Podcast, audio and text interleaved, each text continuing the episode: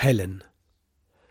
Helen liebte die Wärme auf ihren Brüsten, auf ihrem flachen Bauch, auf ihren rötlich schimmernden Schamhaaren, unter denen sie noch kein einziges Graues entdeckt hatte.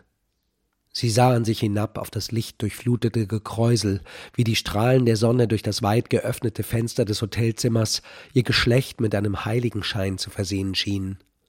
Nein, da war nichts grau.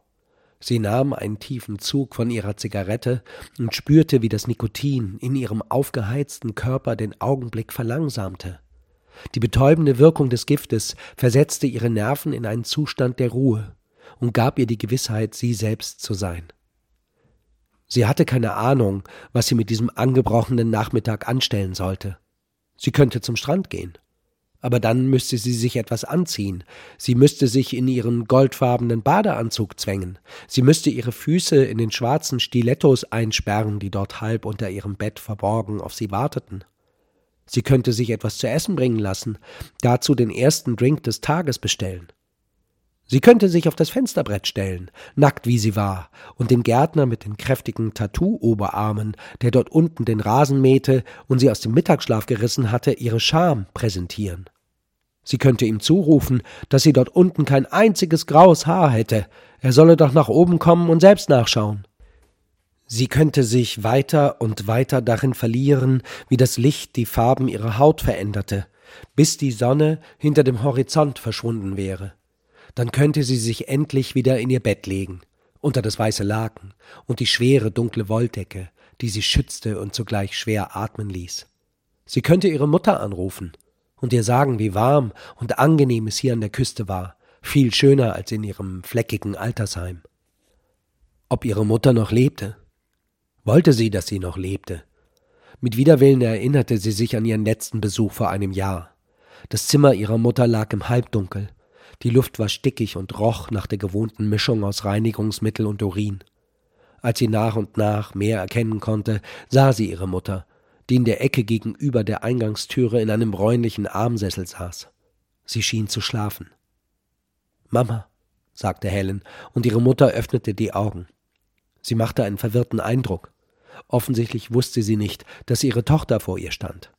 Also blieb sie stumm, und Helen dachte, dass sie versuchte, Zeit zu gewinnen die Zeit, die sie brauchte, um ihr verlorenes Ich aus der Halbwelt einzufangen, das sie erlauben würde, sich mit der Unbekannten in Beziehung zu setzen, ihr einen Namen zu geben und eine Geschichte.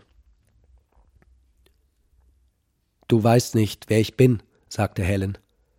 Kaum merklich schüttelte ihre Mutter den Kopf, dann schaute sie zur Seite. Ablagerungen, das hatte der Arzt gesagt. Ablagerungen von Proteinen, die das Gehirn verstopften und dafür sorgten, dass nichts mehr so funktionierte, wie es sollte. Sie fragte sich, ob ihre Mutter etwas dafür konnte, dass sich in ihrem Gehirn etwas abgelagert hatte. Wurden diese Ablagerungen von schlechten Gefühlen verursacht, von dem harten Leben, das sie geführt hatte, von ihrer Unfähigkeit, ihre Tochter zu lieben? Hätte sie, wäre sie eine bessere Mutter gewesen, weniger von diesen Ablagerungen gehabt. Sie war wieder in der Stadt, sagte eine Pflegerin zu ihr. Sie war unvermittelt aufgetaucht, hatte mit Schwung die Vorhänge zurückgezogen und das Zimmer mit grellem Licht geflutet.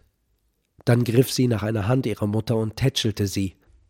Sie ist irgendwie durch die Gartentüre entwischt und war stundenlang verschwunden, bis die Polizei sich gemeldet hat. Die Polizisten waren sehr verständnisvoll. Sie haben sie ja schon ein paar Mal wiedergefunden, nicht wahr, Frau Ostrowski? Helen interessierte sich nicht für irgendwelche Ausflüge. Der Anblick der verwitterten Hand ihrer Mutter in den kräftigen Fingern der jungen Pflegerin faszinierte sie. Sie fühlen sich doch so wohl hier. Da müssen Sie doch nicht Reißaus nehmen. Wir machen sie uns gemütlich, nicht wahr? sagte die Pflegerin. Helen fühlte einen stechenden Schmerz in ihrem Kopf, direkt hinter ihrer Stirn. Es war eine idiotische Idee gewesen, hierher zu kommen. Sie hatte diese Angst, der sie sich mit ihrem Besuch hier stellen wollte wie die schlechten Charaktereigenschaften ihrer Mutter, die sie von Zeit zu Zeit an sich bemerkte, hatte auch ihr Gehirn angefangen merkwürdig zu sein. Vor einiger Zeit etwa war ihr entfallen, wo sie das Auto geparkt hatte. In ihrer Vorstellung ging sie die Straßen ihrer Umgebung ab, die üblichen Parkplätze, die Ladengeschäfte und Hauseingänge, vor denen sie das Auto meist abstellte. Aber diese letzten Augenblicke, in denen sie den Parkplatz entdeckt hatte, in denen sie ihr Fahrzeug verschloss und entweder nach rechts oder nach links ging, um nach Hause zu kommen, diese Augenblicke waren aus ihrem Gedächtnis verschwunden. Schließlich fand sie ihr Auto an einer Stelle, an die sie sich nicht erinnern konnte, die sich falsch anfühlte, als hätte jemand anderes ihren Wagen dorthin gestellt. Dieses Gefühl der Fremdheit mit ihrem eigenen Leben hatte sie seit einiger Zeit immer wieder, wie ein Film, in dem sie mitspielte und sich zugleich zusah darin. Dann erinnerte sie sich nicht mehr genau an die Handlung, es blieben Lücken, zusammenhanglose Eindrücke. Ich muss jetzt gehen, sagte Helen zu der Pflegerin. Oh, jetzt schon. Sie sind doch so selten hier. Ihre Mutter möchte bestimmt, dass Sie noch ein bisschen bleiben. Das tut ihr gut, sagte die Pflegerin. Aber mir nicht, sagte Helen. Kurz vor der Türe fiel ihr ein, dass sie sich nicht von ihrer Mutter verabschiedet hatte.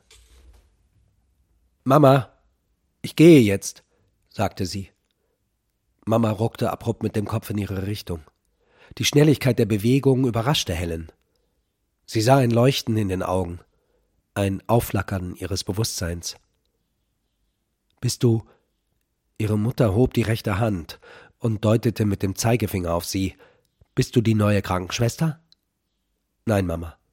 Ich bin nicht die neue Krankenschwester, sagte Helen. Nein?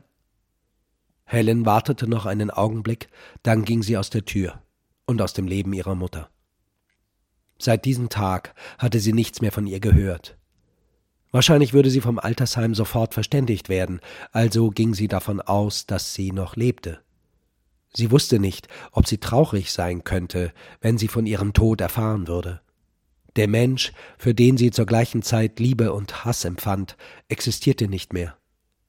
Die Demenz legte alles auf Eis. Solange sie in diesem Zustand lebte, waren ihre eigenen Gefühle begraben. Vielleicht war das Ereignis des Todes ihrer Mutter der Zeitpunkt, der die Wahrheit über die vergrabenen Schätze in ihr ans Licht bringen könnte. Vielleicht würde sie heute dort anrufen, aber erst, wenn die Sonne untergegangen war.